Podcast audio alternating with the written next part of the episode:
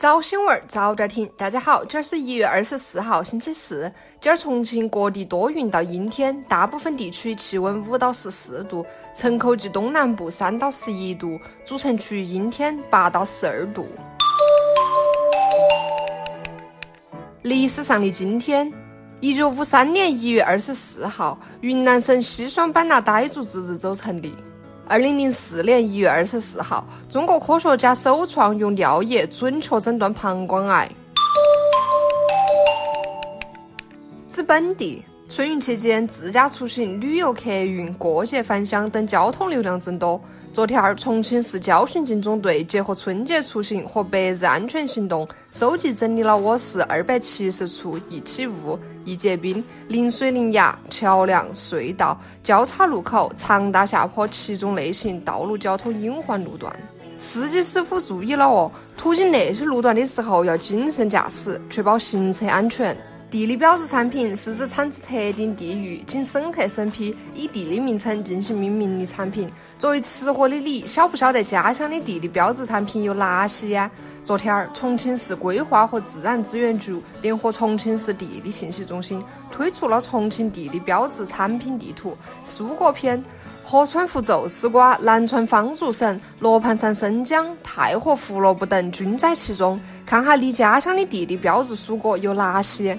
金猪送福，幸福马上来！二零一九年重庆市春节联欢晚会将于二月二号即腊月二十八十九点半在重庆卫视播出。本次晚会设有主会场一个，铜梁分会场一个，潼南丰都满江红游轮特别拍摄点三个，共编排节目三十三个。唐维维、霍尊父子、陈子涵、戴向宇夫妇、王小晨、何鸿燊等明星将亮相重庆春晚。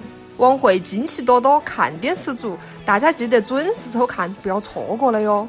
不着急，慢慢走。昨天一条短视频在朋友圈霸屏，视频中一名交巡警搀扶到一位八旬老人过马路，老人拄到拐杖，迈到小碎步，交巡警在一旁搀扶到起，也迈到小碎步，耐心的陪到老人。虽然已亮起了路灯，但等在人行横道旁的驾驶员们都没有踩下油门。交巡警表示，老人都住在附近，每会碰上老人出门，他都会上前陪到过马路。那二十米的斑马线，我只要在那点儿执勤，都还会陪老人走下去。太感动了，那二十米的斑马线，走出暖心慢动作大片的感觉了。昨天，重庆高速集团发布消息称，春节前，包括武隆、卫龙、金佛山东等返乡人员集中的重庆高速服务区内的二十个加油站将接入支付宝、微信，实现扫码支付。春运期间，客流量大的服务区还增加了临时公厕、自助洗车网点、ETC 服务网点等，方便游客出行。我的婆婆爷爷也是愿意想方设法为我变佩奇的人。最近在重庆主城区读书的妹子刘令经历了现实版的萨斯佩奇，因为她不经意透露过年吃红薯的心愿。在奉节一小乡村，七十四岁的爷爷徒步二十多里崎岖的山路，扛回二十多斤重的焦缸，因为有人跟他说，只要将红薯和到树叶放到缸头，都能储存很长时间。刘令婆婆说：“我和他爷爷都在天天数到日子，都盼他早点回家。”在我们的身边，总有人默默地为我们变出佩奇，陪伴才是对那份爱最好的回应。最近，在渝蓉高速渝西立交匝道内发生了一起道路交通事故，一辆白色越野车径直撞向了分道口的防撞筒和护栏端头，车辆损毁严重，所幸车内人员均未受伤。事发后，驾驶人员的做法让执法人员捏了一把汗呐。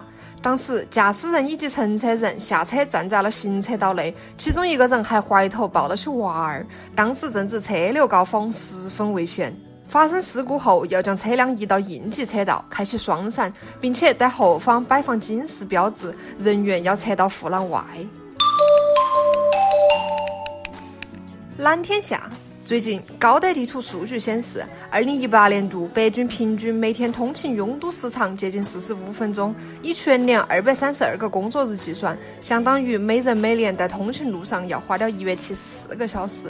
研究发现，增加二十分钟的通勤时间，对乘客造成的痛苦感都等于工资遭砍了近五分之一。通勤时间在四十五分钟以上的人，五年内离婚率比不需要通勤的人高出四成。通勤时间长还会影响夫妻感情呐，还好姐单身咯。昨天，台湾知名作家林清玄因病去世，终年六十五岁。林清玄一九五三年出生，中国台湾地区高雄人。他曾连续十年被评为台湾十大畅销书作家，创下一百五十次再版的热卖记录。三十岁前拿遍台湾所有文学大奖，文章数次被摘录进入语文课本，被誉为当代散文八大家之一。其家属向媒体披露，林清玄是在台湾的家中安详走完人生最后一程。人间最美是清欢，谢谢你带我们领会人生之滋味。走好。二零一五年十一月二十号，空军军医大学西京医院专家团队实施中国首例人子宫移植手术，成功将母亲的子宫移植给女儿杨华。二零一九年一月二十号十八点十九分，杨华在西京医院妇产科平安产子。那是中国第一个、全国第十四个在移植子宫内孕育出生的宝宝，那标志着我国在生殖医学、子宫因素不孕治疗领域取得突破性成就，同时在子宫移植领域走在国际前列。伟大的母亲，同一个子宫孕育了母女俩。最近，武汉地铁工作人员接到一名好心乘客拾到的灰色双肩背包，包内全是电子产品。找到失主后，失主透露，为避免娃儿寒假沉迷网络，便没收了娃儿的游戏机、平板、手机等全部家当，并随身携带，差点都将电脑搬出来了。那绝对是亲妈呀！求小娃儿的心理阴影面积。最近，泰国政府发布公告，对包括中国大陆和中国台湾地区在内的二十一个国家和地区的游客实行的免除落地签证费措施延长到二零一九年四月三十号。落地签证停留期为十五天，除疾病等特殊原因外，一般不可申请延期。春节准备出游的小伙伴们可以约起来了哟！吹夸夸，上期话题回顾。工资是给你们生存用的，年终奖是给你们得瑟的。年终奖是春节前的兴奋剂，也是忙碌一年后每个员工的最佳补给品。还有半个月都过年了，年终奖拿没得呀？拯救呆毛专员没拿到年终奖，但是同学年终奖超级丰厚，公司还组织了年底旅游。他今天已经飞越南了，流下了实名制羡慕的泪水呀。Suffer Twelve。对于年终奖，我只能淡相思，那些都是别个屋头的。今年努力工作，加油干，期待可以拿到二零一九年的年终奖。茶色慢青苔，哈哈，我们已经发完年终奖了，等到回家过年和家人团圆了。鱼 A 零 CX 三 MSAV，原本期待到今年年终奖能翻个倍，但那个愿望落空了，说出来都是泪呀。今日话题。最近，一名安徽籍男子在武汉街头行走时，突发脑溢血，跌坐在地上。五名大学生拍照取证后救人。有网友为学生的行为点赞，既保护了个人，又做了好事。但也有网友认为，做点好事都需要留证据。对此，你啷个看？更多精彩新闻，请深阅读新重庆客户端。